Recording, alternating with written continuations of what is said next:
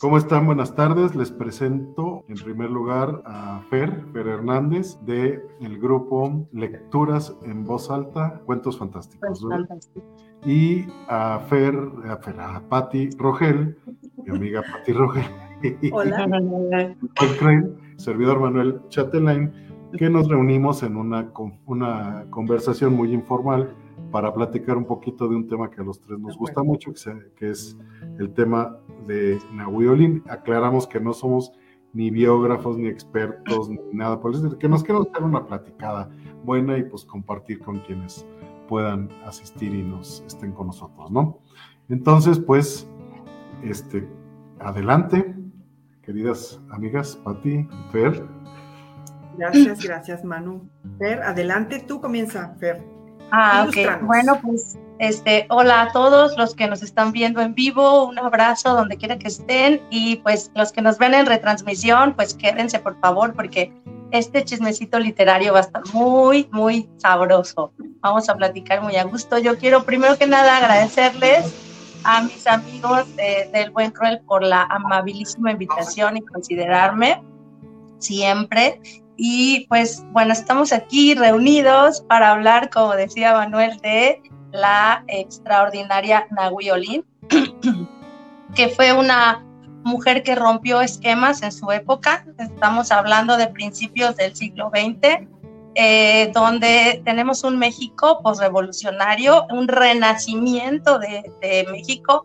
De hecho, es donde apenas se está conformando la identidad ¿no? De este nuevo México y Nahui Olin aparece como una figura fundamental para la construcción de este nuevo México y de esta nueva era en, en, la, digamos, en el contexto artístico de nuestro país. Entonces, yo creo que es importante recuperar estas figuras femeninas que han sido invisibilizadas por otras grandes figuras que por supuesto tienen sus méritos, pero que sin, sin Nahui Olin, sin, eh, como comentamos hace un rato, sin Antonieta Rivas Mercado, sin Tina Modotti, sin, muchas otras mujeres, pues eh, no estaríamos, no habría sido lo mismo, ¿no? Este nuevo, nueva era del renacimiento artístico mexicano. Entonces creo que es bien importante eh, regresar a la figura de Nahui Olin, y que las nuevas generaciones pues la conozcan por su obra, porque además ella se expresó de diversas maneras, eh, tanto escrita como pictóricamente, ella era pintora, fue modelo fotográfica, pero eh, expresó todo su pensar y su sentir a través de muchas eh, facetas del arte.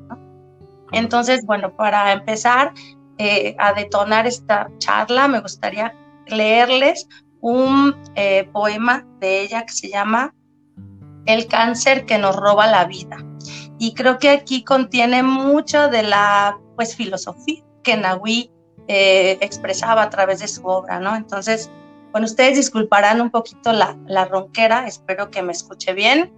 Y bueno, lo voy a leer hasta donde espero me dé la voz. El cáncer que nos roba la vida.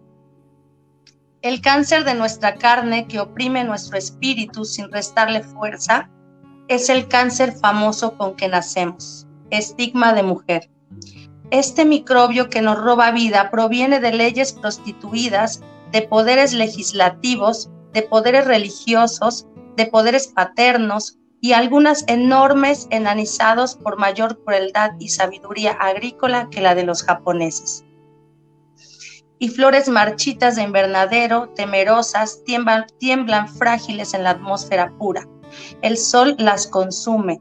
La tormenta de la lucha de la vida con solo su rumor las mata. Y son víctimas de crímenes cínicos, de poderes legislativos, de poderes religiosos, de poderes paternos.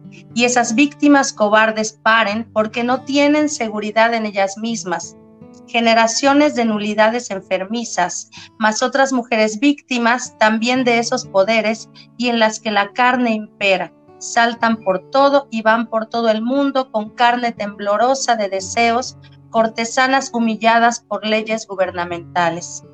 Y aunque atormentadas por las mismas pasiones, van otras fanáticas que azotan con religiones y amenazan vulgares sus carnes podridas de pasiones y deseos extinguidos.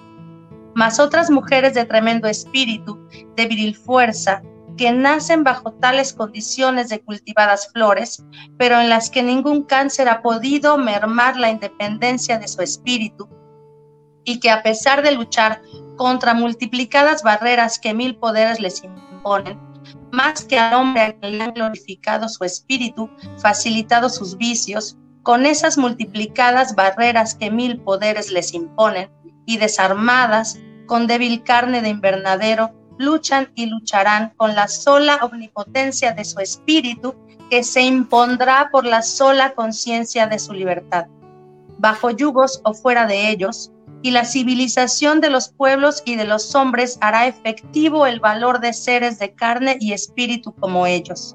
Mas las otras pobres flores, arbustos enanizados, traen consecuencias del cáncer hereditario a las nuevas generaciones y paren seres pequeños e intoxicados, sin fuerza de espíritu, sin fuerza de cuerpo, que significan degeneración universal y el problema de la educación se yergue para crear la fuerza que ha de sostener a seres enfermos del cáncer que roba la vida.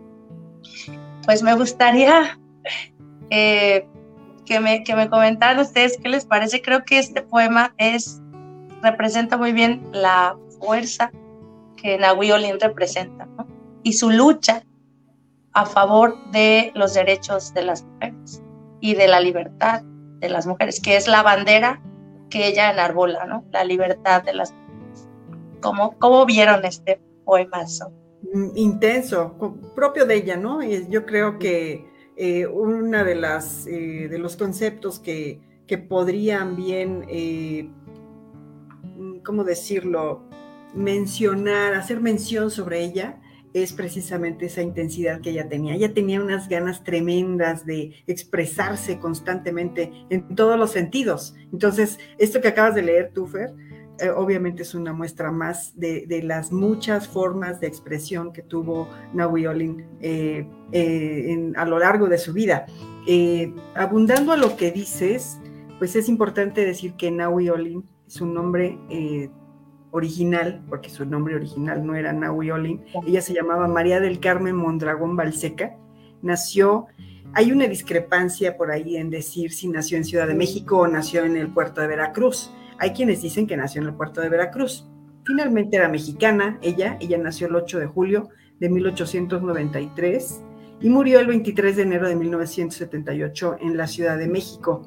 Eh, fue hija del general eh, Manuel Mondragón eh, y de Mercedes Balseca. Eh, su, papá era también un personaje muy, eh, muy controversial, ¿no? Por ahí se sabe que, que participó en la decena este, trágica que dio muerte a Madero y a Pino Suárez, porque fue uno de los que pues lanzaron el cañonazo a la puerta del palacio y pues ahí surgió toda la tragedia que conocemos en la historia de México. Pero bueno, eso es eh, de sus antecedentes, ¿no? De los antecedentes de Nahui, de Olin.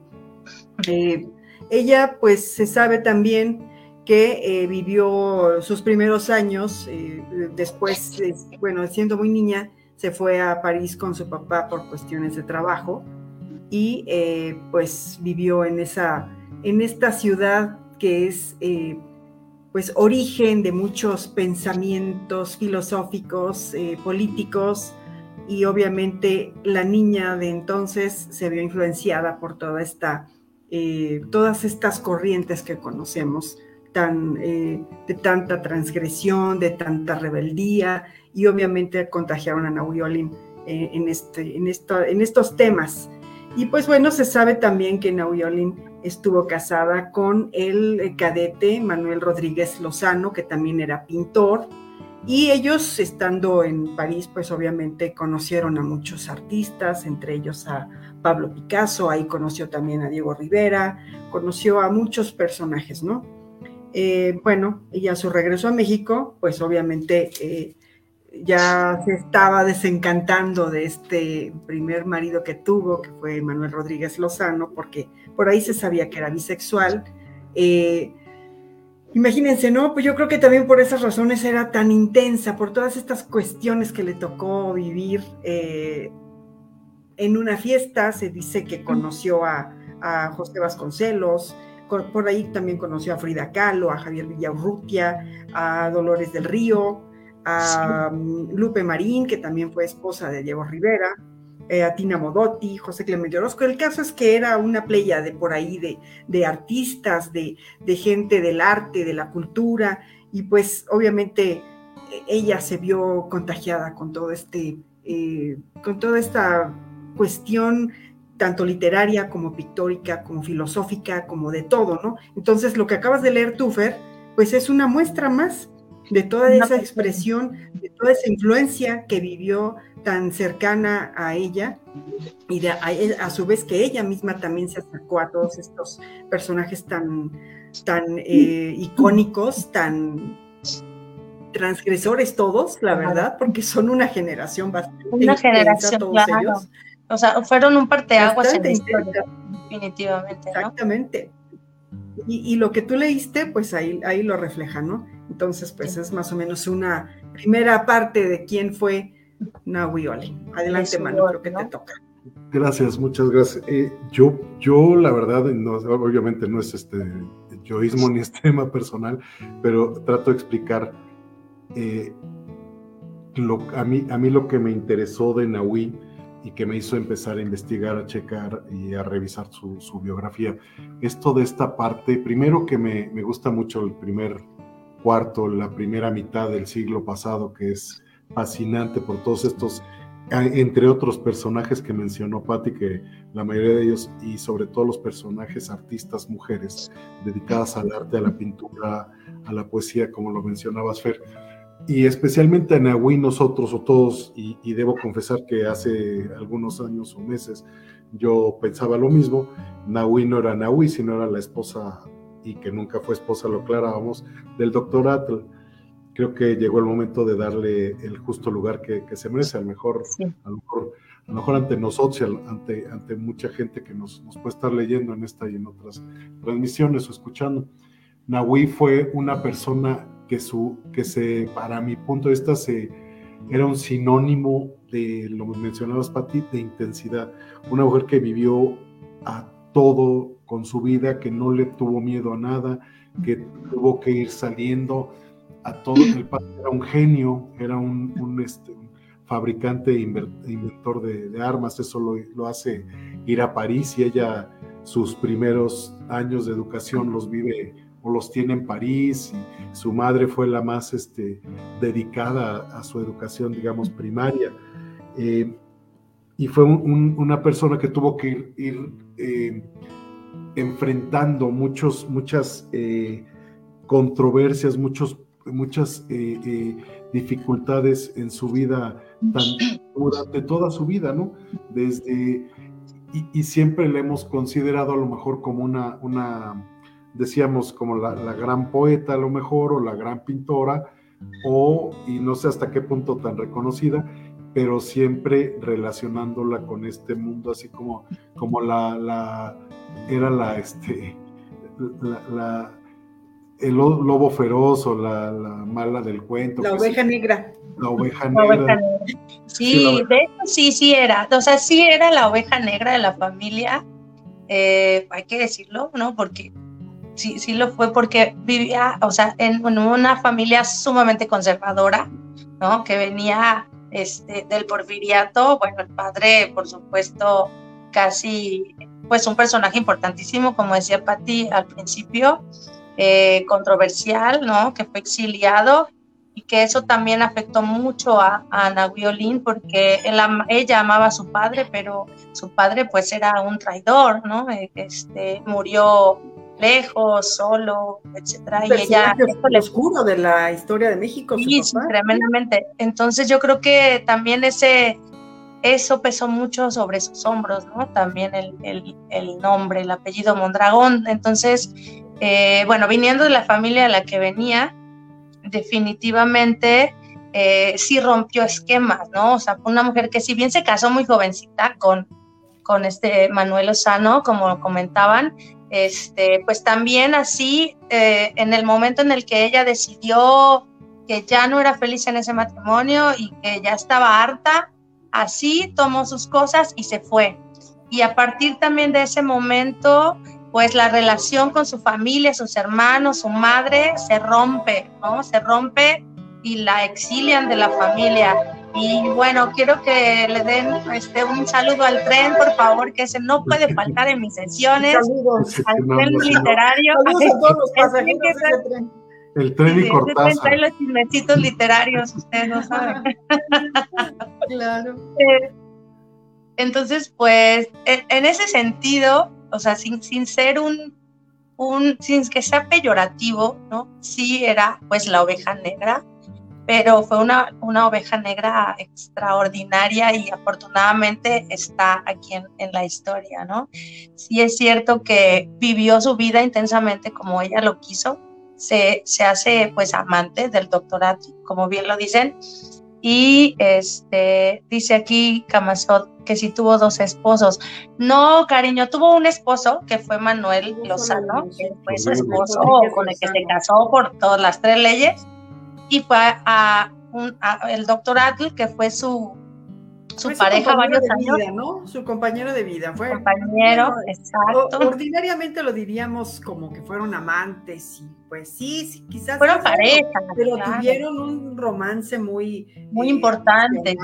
Muy intenso, de esos de rompe y rasga, de esos de. Ay, de sí, pues hay una, una anécdota, ¿no? Donde dicen que ella ya muy enojada porque pues era, era un este, pues amor libre, ¿no? Entonces él pues tenía sus que veres con las modelos y otras mujeres y ella pues ya también harta de esta situación por ahí narran una, él mismo, ¿no? La anécdota de que él despertó de repente un día y la tenía encima apuntándole con una pistola en la cabeza, ¿no?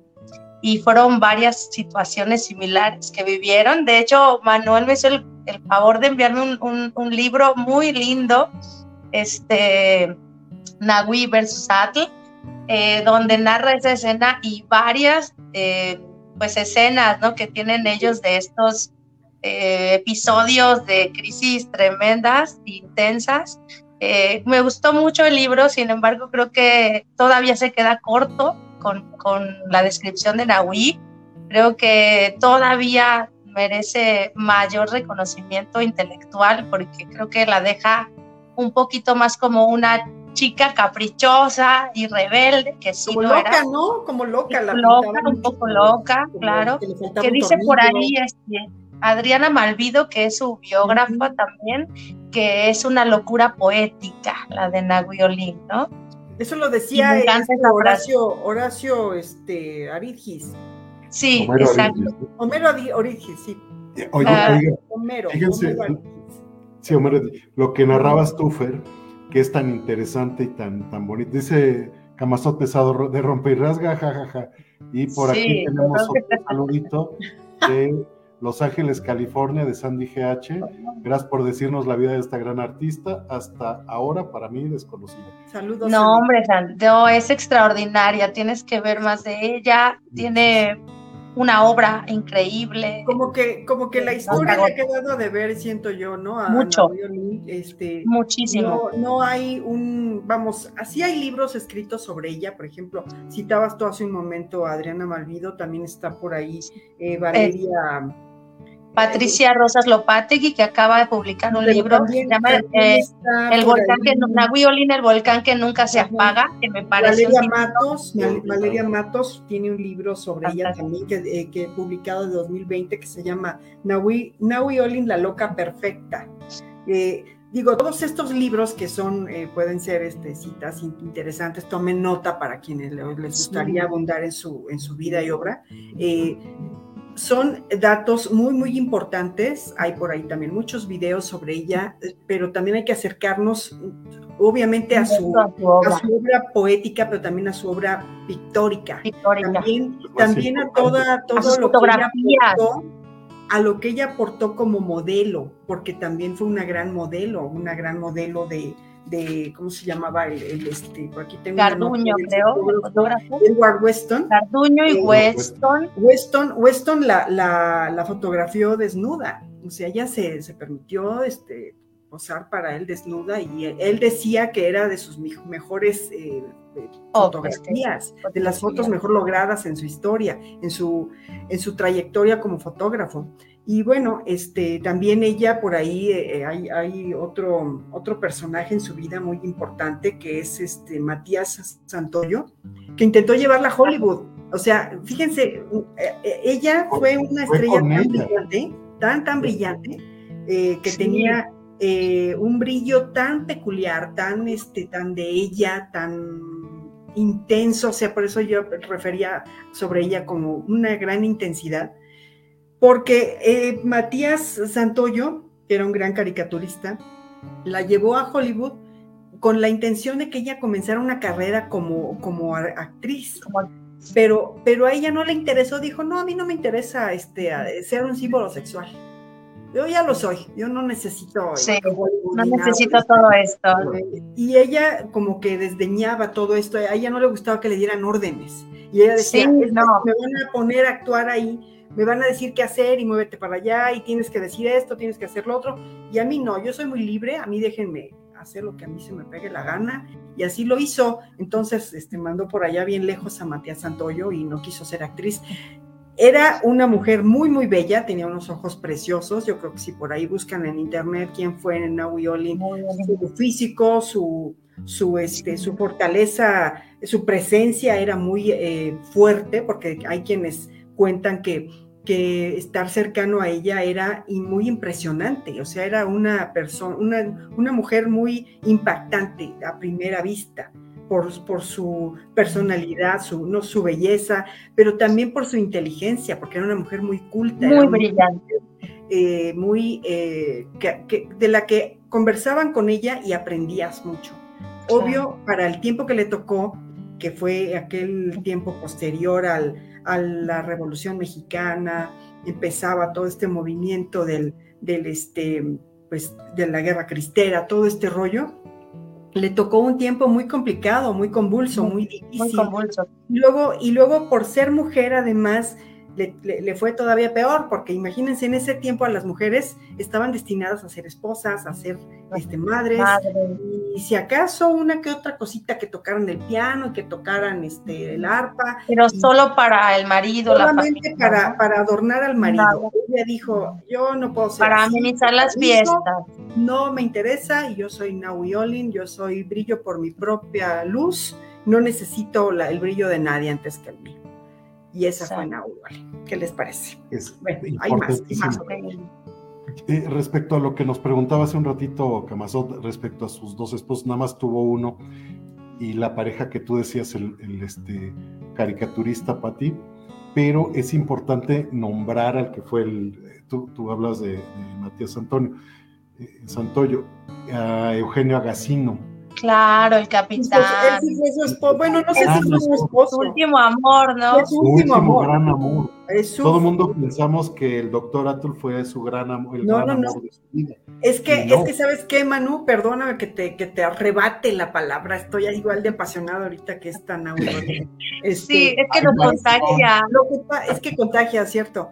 Lo que pasa es que Naui Olin eh, fue, tuvo con el doctor Atul fue un amor muy pasional, muy eh, de corazón ardiente, ¿no? Y con este Eugenio Agasino fue una, relación más apacible, más tranquila, más de romance, más, más de amor, pues más de amor, pero eh, tranquilo, más de amor relajado. Eh, nada más hago un paréntesis de lo que estabas diciendo para darle la paso a, Fer. Hace rato narrabas de este libro de, este, que yo te ahí, que, este, Fer, en donde menciona justo el escenario de toda esta intensidad que decíamos. El doctor Atul, un gran pintor, paisajista mexicano. Eh, Nahui, una eh, gran pintora, poeta, intensa. Una mujer hermosa, un hombre feo, este, no, no físicamente me refiero, ambos sumamente inteligentes. El doctor Atul decide pertrecharse en el convento de la Merced para impedir que se derrumbara este. Y ahí se pone él a pintar. Ahí hacía todos sus, este, sus, eh, terminaba si era su estudio, y terminaba sus, las obras que había comenzado en sus viajes eternos allá por el Popo, el Istro y los volcanes, en donde Naui se ponía, se moría de celos cuando él se iba, y él se moría de dejarla. Entonces, ese escenario de paredes altas en un convento, en pequeño, y ellos unas discusiones, ellos vivían en la azotea. Adicional a eso, Nahui vivía en el mercado de la Merced propiamente. Entonces, eh, en el mismo libro, el libro hace, está novelado obviamente, que ella bajaba y pagaba para darle celos a, para tener para tener sexo y darle celos al doctor Atle. Mientras él estaba con las modelos que él ni siquiera pintaba en la parte de Entonces, esta parte, eh, esa foto de, de, digamos, de ese estudio en donde estaban ellos a lo mejor peleando con esa intensidad, este, como que refleja mucho esta personalidad tan, tan intensa de ella. Y es este amor salvaje, intenso, de, de este, pues no sé, de, de, todo arrebatado totalmente, y después viene con Eugenio, que, que, pues fueron cuatro o cinco años los que pudieron estar juntos porque él en alguna una intoxicación por mariscos, que, que, que, que nos muere. Se nos muere. Te dejo el hilo, Sí, exactamente. Este, con esta, son relaciones diferentes, como bien dices. Eh, desafortunadamente, pues, pues este capitán que, con el que fue tan feliz, ¿no? Eh, pues no dura tanto y fallece y ella se queda, eh, pues decide recluirse, ¿no? Después de, este gran amor que ella vive, eh, pues se recluye en su, en su casa y se aleja completamente de la vida pública y de la relación con todos estos grandes pintores demás, ¿no? Pero bueno, antes de llegar a, pues, a esta última parte de, su vida, eh, me gustaría pues retroceder un poquito y eh, porque escucho, escuché por ahí algún comentario, ¿no? En alguna, en algún video que decían es que el doctor Adl la enseñó a pintar y eso es totalmente falso. es cierto. Navi era una gran este, artista, ¿no? Cuando lo conoce. Si bien es cierto que fue su momento de explosión creativa, precisamente también influida por esta relación con él y con todos los demás artistas de la época, porque hay que recordar que ella eh, estuvo en contacto con los grandes artistas mexicanos, ¿no? Los grandes muralistas y otras mujeres también este, de, de la época, como mencionábamos al principio. Eh, ella no solamente pues fue musa de ellos, porque así ha pasado a la historia, como comentaban eh, hace un rato, siempre la relación es que era amante de, fue modelo de, ¿no? De Diego Rivera, de estos grandes fotógrafos, pero no, ella ya desde niña eh, justamente se le fomenta esta, el arte, ¿no? Su madre principalmente, a ella y a sus hermanos, que eran siete hermanos, todos, todos hacían arte, pintaban, escribían música, eh, mm, dibujaban, tomaban foto, uno era fotógrafo, etc. Entonces Nahui ya era una, una mujer con ese talento y ya era una artista, ¿no? Que explota en este, en este contexto histórico donde explotan muchos otros, el Diego Rivera, o sea, el primer mural que Diego Rivera pinta es con Nahui Tina Modotti, eh, Lupe Marín como modelos, ¿no? Y está Inagui siendo el, erotismo, ¿no? Como Eros. El, como el Eros en el mural de, de Rivera. Entonces es una explosión como generalizada de esta generación, pero no hay que dejarla a la sombra, ¿no? De, de estos grandes artistas, porque ella fue autónoma, fue brillante. con luz propia. Exacto. Y como decía Patti, era una mujer sumamente inteligente que además de ser artista también leía filosofía, ciencia, ¿no? Tiene, eh, tiene escritos donde ella discute la teoría de la relatividad con Einstein, ¿no? su libro, tiene poemas al respecto, ¿no? En este libro de poesía cerebral, me parece. Este, O sea, tiene una obra eh, brillante. Y también, bueno, rapidísimo, la anécdota esta que también aparece en el libro, eh, donde la, la, monja que fue su maestra cuando ella tenía 10 años, le lleva sus cuadernos, los cuadernos de la pequeña Carmen Mondragón, a el doctor Atl, que se convierten en un libro publicado también, que se llama, si mal no recuerdo, Mis 10 años sobre el pupitre, donde ella ya escribe unos poemas híjole, con unas reflexiones filosóficas y existencialistas profundísimas a los 10 años. Entonces, mira, mira Fer, por este, aquí un fragmento, si quieren ustedes, por favor, o sea, es que no podemos no leer ese ¿Tú lo quieres leer o, leo yo? No, adelante, Pati, adelante. Mira, porque yo, encontré uno, bueno, puse una pequeña antesalita, dice, poema de Naui Olin escrito a los 10 años, He aquí inteligencia, curiosidad y muchas ganas de expresarse. A los 10 años, escuchen, la noche para mis ojos se ha acabado. Las tinieblas de mi inteligencia se han transformado en luz transparente. Ella es hija de corazón, de espíritu, de edad. La pasión ardiente, la esperanza, la ilusión y el amor sobre todo me, enfurecen como un formidable huracán en medio del desierto. Ahora que percibo que sufro y soy sensible a todo, tengo sed de todo lo que es bello, grande y embriagador. Con un ardor extremo, una ilusión loca de juventud y de vida. Quiero hacer vibrar mi cuerpo, mi espíritu, hasta los últimos sonidos. Eso lo escribió a los 10 años. Yo tengo otro aquí que, si me permiten, leerlo rapidísimo. Dice, soy un ser incomprendido que se ahoga por el volcán de pasiones, de ideas, de sensaciones, de pensamientos, de creaciones que no pueden contenerse en mi seno. Y por eso estoy destinada a morir de amor. Muy premonitorio. No soy feliz porque la vida no ha sido hecha para mí porque soy una llama devorada por sí misma y que no se puede apagar, porque no he vencido con libertad la vida teniendo el derecho de gustar de los placeres, estando destinada a ser vendida como antiguamente los esclavos a un marido. Protesto, a pesar de mi edad, por estar bajo la tutela de mis padres. Imagínense, si esto escribe a los 10 años, a los 20, bueno. No, ya para, ya para querer este, ponerse a tu con Albert Einstein, no, es cosa menor, ¿no?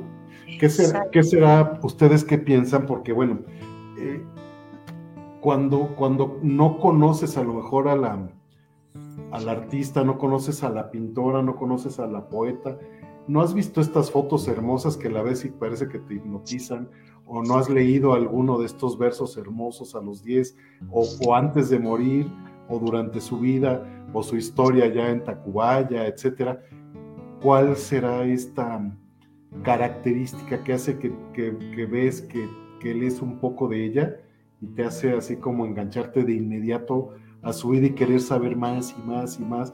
Y hay biógrafos y biógrafos y, y este videos y documentales, no sé, no sé, ¿ustedes qué, creen que sea todo este, ese, este, ese hilo? Pues para mí es como una, eh, yo creo que así obligadamente un hilo que a dónde te lleva, yo, yo siento que es como una ensalada, ya todo es como una ensalada de emociones, de conceptos. En lo personal a mí me, me parece como que es... Eh, una mujer inspiradora, para, para, empezar, a las mujeres nos inspira, nos debemos de conocer más sobre ella, las mujeres mexicanas debemos conocer más sobre ella, obviamente el mundo, pero en México más. Eh, ¿Por qué? Porque era transgresora, o sea, era rebelde, ella, era, ella se rebelaba, ella, no, ella decía, pues así lo, lo dice el canon, pero para mí no es así y no porque tiene que ser eh, así para la sociedad, para mí también. Yo no, no tengo que llevar yo trenzas como todas. Ella se cortó el pelo chiquito, cortito. Ella dijo, a mí no me interesan los tipos, los estereotipos.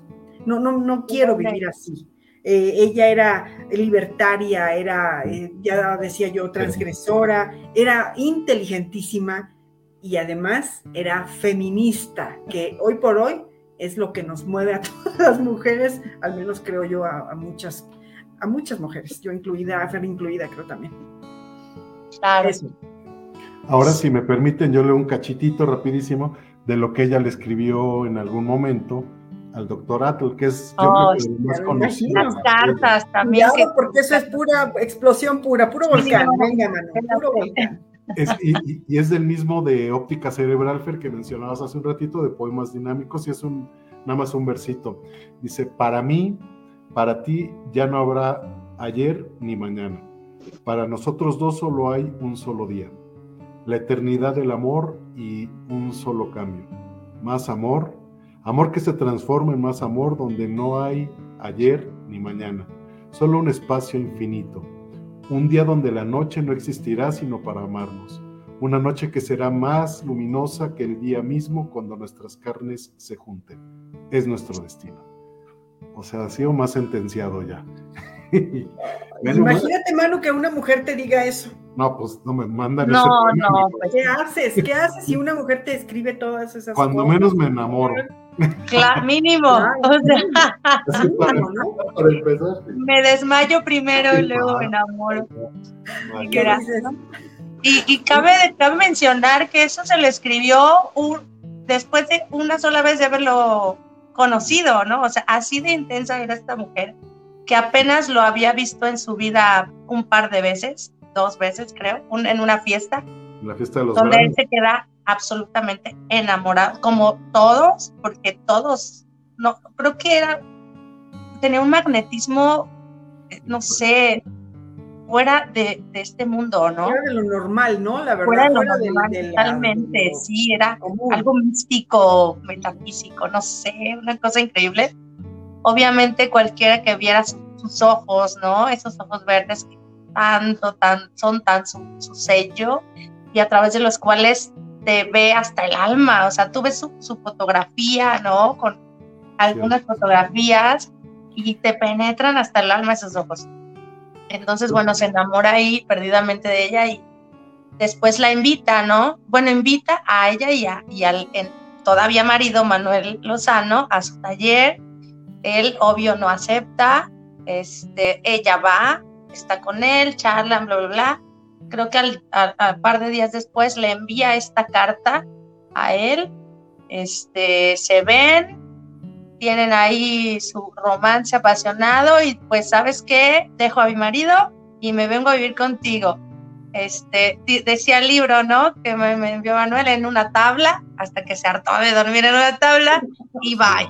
Pero este, pues, pero así, o sea, fue un amor que fue no sé si a primera vista, pero sí fue flechazo increíble, ¿no? Se supone ¿Te refieres al de, con el doctor Atul o con este No, con Atul, sí, con ah, Atul. sí, fue amor a primera vista, se conocieron en una fiesta y ahí, y de ahí la explosión. Y como dice, no, no era un, no era un gal, aparte no hemos dicho que era creo que 20 o más años mayor que ella. 20 sí, era bastante mayor que ella. Mucho mayor que ella. No era tan agraciado, la verdad. Nada.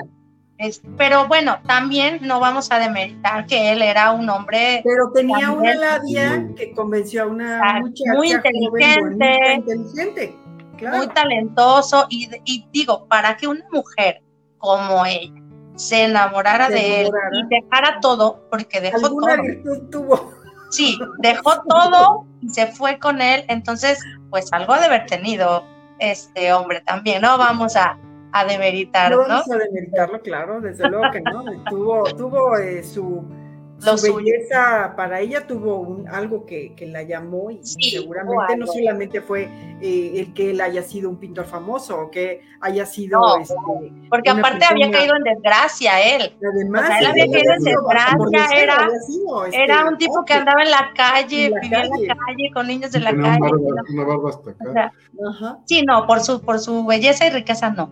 No. O sea, definitivamente y curiosamente, cuando es, se, se, lleva a cabo esta fiesta, ellos, tanto Manuel, eh, Manuel y Nahui, venían llegando de, París. Bueno, de, en ese entonces San Sebastián, España, que ya se habían mudado, como decía Patti, y vienen a México y el sábado conoce, digamos, el fin de semana conoce al doctor Atl ahí en esa fiesta, y el lunes estaban inscritos Manuel Rodríguez Lozano y Nahui en la Academia de San Carlos. Donde estaba, curiosamente, coincidentemente, el doctor Atl, que era uno de los... Qué coincidencia de la vida. Sandy GH, qué hermoso y unos corazoncitos, muchas gracias.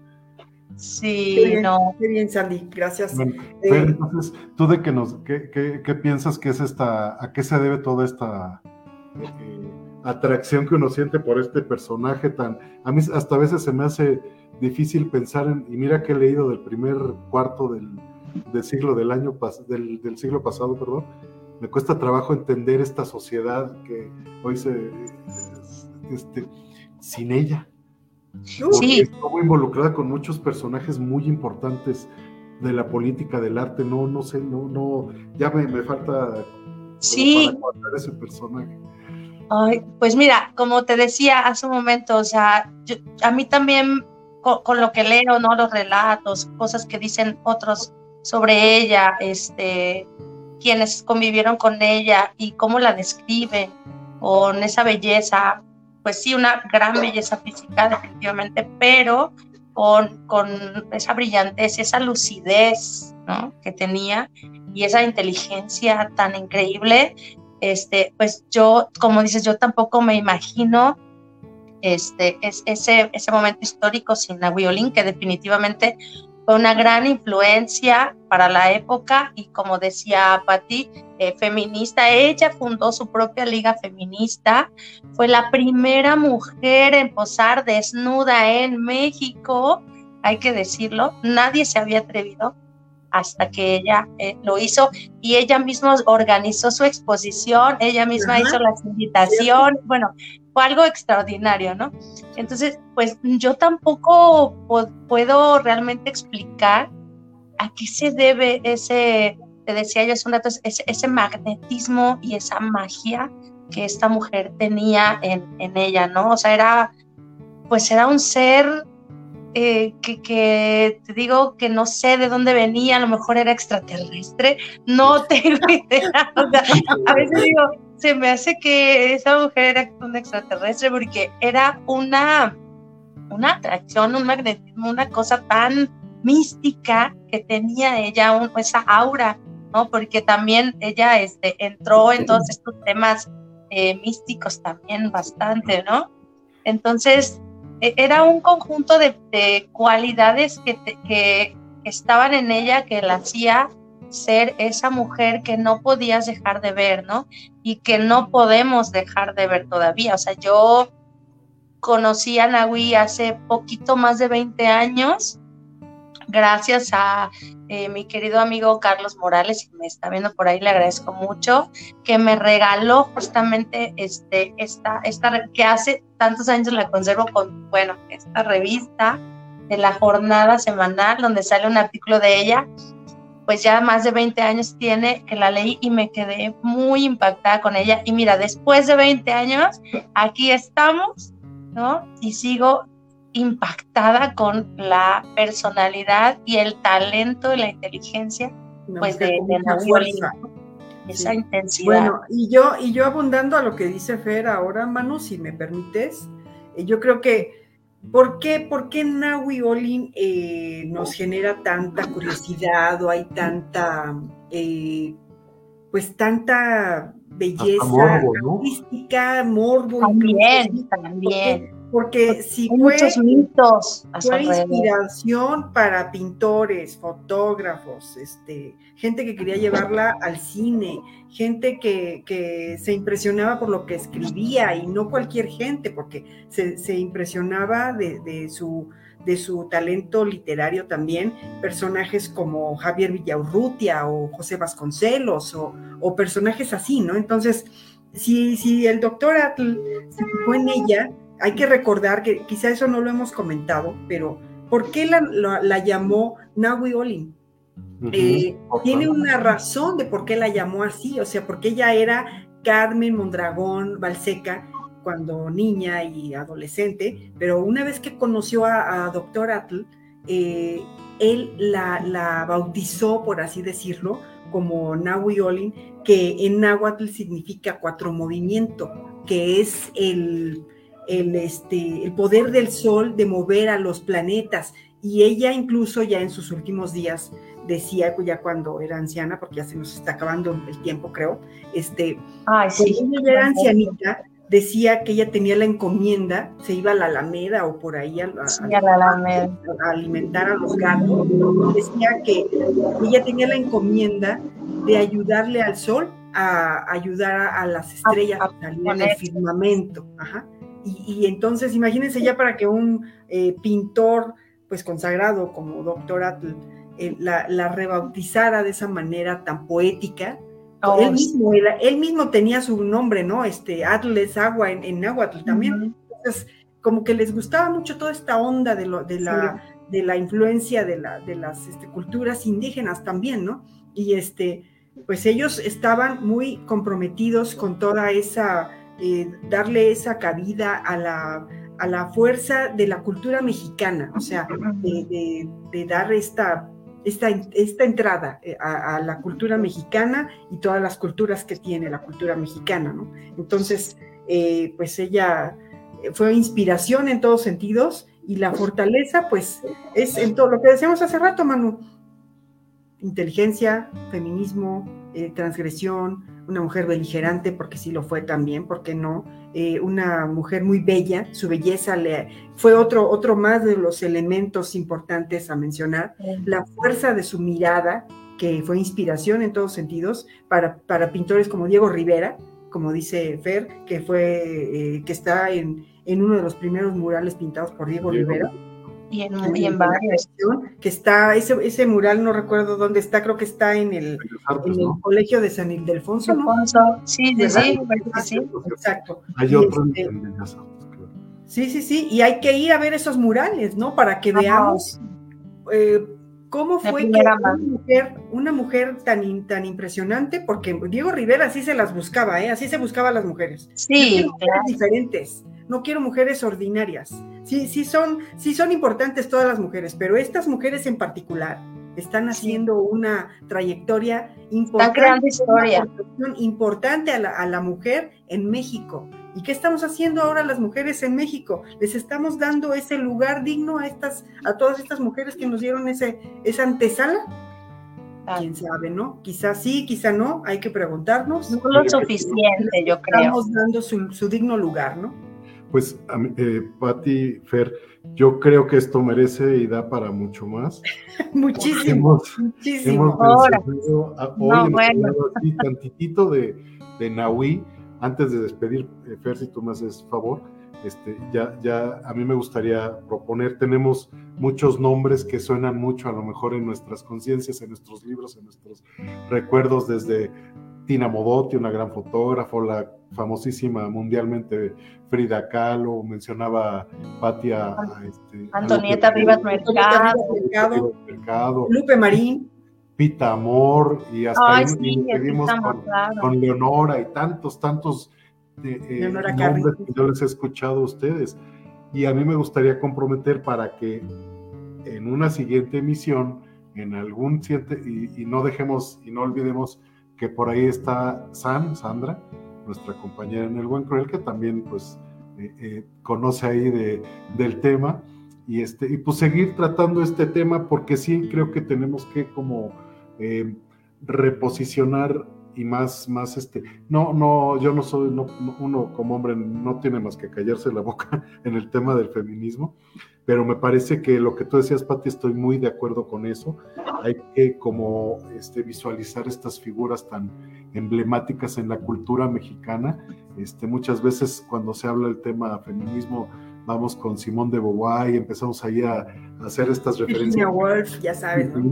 Y, aquí tenemos grandes, grandes y poderosas este, referencias en México, en, esa, en la cultura de esa primera mitad. Entonces, yo las comprometo y las invito a que, y, le invito a todo el público, tanto de lectura en voz alta, cuentos fantásticos, como del buen cruel, a que nos, nos sugieran los personajes y, pues aquí vamos a estar platicando. Y si no, pues echarnos esta, esta platicadita y de repente no sabemos cuándo, ni mañana, o si de 15 días o una semana, pero volver a reunirnos para... Pero lo haremos. Como una promesa, un compromiso. Correcto, correcto. Bien. No, claro que sí, yo feliz de la vida y encantada de charlar con ustedes siempre. Es un placer poder hacerlo y más sobre estos temas que a mí también me apasionan y pues que también me gustaría, como decías, darles su justo lugar, ¿no? Reivindicarlas y volverla a ponerlas sobre la mesa porque yo digo que las nuevas generaciones tienen que conocerlas también, ¿no? Sí, claro. Cierto. Y ella sería una de las muchas vindictas que están pendientes. Claro. porque, bueno, hay muchas, muchas vindictas eh, que hay que sacar del, cajón, ¿no? De que están ahí olvidadas, en esa borradura que ha sido tan agresiva para las mujeres en México, en cualquier expresión. Y ahí saludamos otra vez a los pasajeros del tren, Este es el tren de lectura en voz alta, que ese no puede faltar en las transmisiones jamás. ¿Verdad, Fer? Buenísimo, ya, ya es característico. El día que no lo escuchemos, yo no sé qué vamos a hacer. Ya. Está pasando el tren otra vez. No escuché. Ah, ya, digo. Ay, que ver, perdón. No, no, Habíamos enviado saludos a los pasajeros del tren que está. Ay, sí, gracias. Saludos a todos. El, el día que no es que el tren, vamos a extrañarlo en las transmisiones de, de lectura en voz alta, cuentos fantásticos. Sí, ya lo extrañamos, ya lo extrañamos. Bueno, pues ahora sí, eh, si tú nos despides, y tú lo, lo, terminas, y pues quedamos comprometidos para una siguiente. Claro que sí, no, pues muchas gracias de, de nuevo a ustedes por la invitación, por considerarme, de veras es un placer para mí este, poder estar aquí con ustedes y gracias a todos los que nos vieron en vivo y a los que nos están viendo en retransmisión. Un abrazo y pues aprovecho para hacer un comercial y pues que me visiten también en el grupo Lectura en Voz Alta Cuentos Fantásticos. Por ahí ya tenemos una sesión bastante extensa sobre Nahui Olin, este, ahí en, en, video grabada, creo que quedó muy, muy linda también. Y de muchas otras, tenemos cuentos, poemas y demás. Ahí los espero a todos. Y, tu entrevista de mañana para quien les No escuchó, Manu. ¿Qué, dijiste? para que nos escuche y nos vea en voz en vivo, tienes mañana otro evento, una entrevista. Fer. A ver, no, no escuché, no te ah. escuché. Decía que para quienes nos, escuchan en vivo, están en vivo, tienes mañana otro evento importante. Ah, sí, sí, sí, muchas gracias, muchas gracias. Este mañana a las 11 de la mañana voy a tener a Lovelace eh, invitada desde España, se conecta con nosotros para presentar su libro La niña más bonita Leia. Creo que ya estuvo con ustedes en El Buen Cruel, ya escuché la entrevista, estuvo preciosa y bueno, ahora le toca estar con nosotros mañana domingo a las 11 de la mañana. Están cordialmente invitados, por favor. Este, ahí los esperamos. Perfecto. Bueno, pues muchas gracias y que sean muchos. Pronto anunciaremos en, en redes este, los siguientes nombres y aquí estaremos. Muchas gracias por, por la asistencia, por todo esto. Estuvo padrísimo y estoy muy contento. Sí. Gracias. Gracias. Gracias, Fer. Gracias. Ella es Nahui Olin. Acuérdense, Nahui Olin tengo por aquí una nota que dice que ella dijo en algún momento, ¿sabes qué? Yo no me voy a morir. Efectivamente, es una mujer inmortal. Definitivamente. Va a seguir entre nosotros eternamente. Así es. Muchas gracias. Gracias.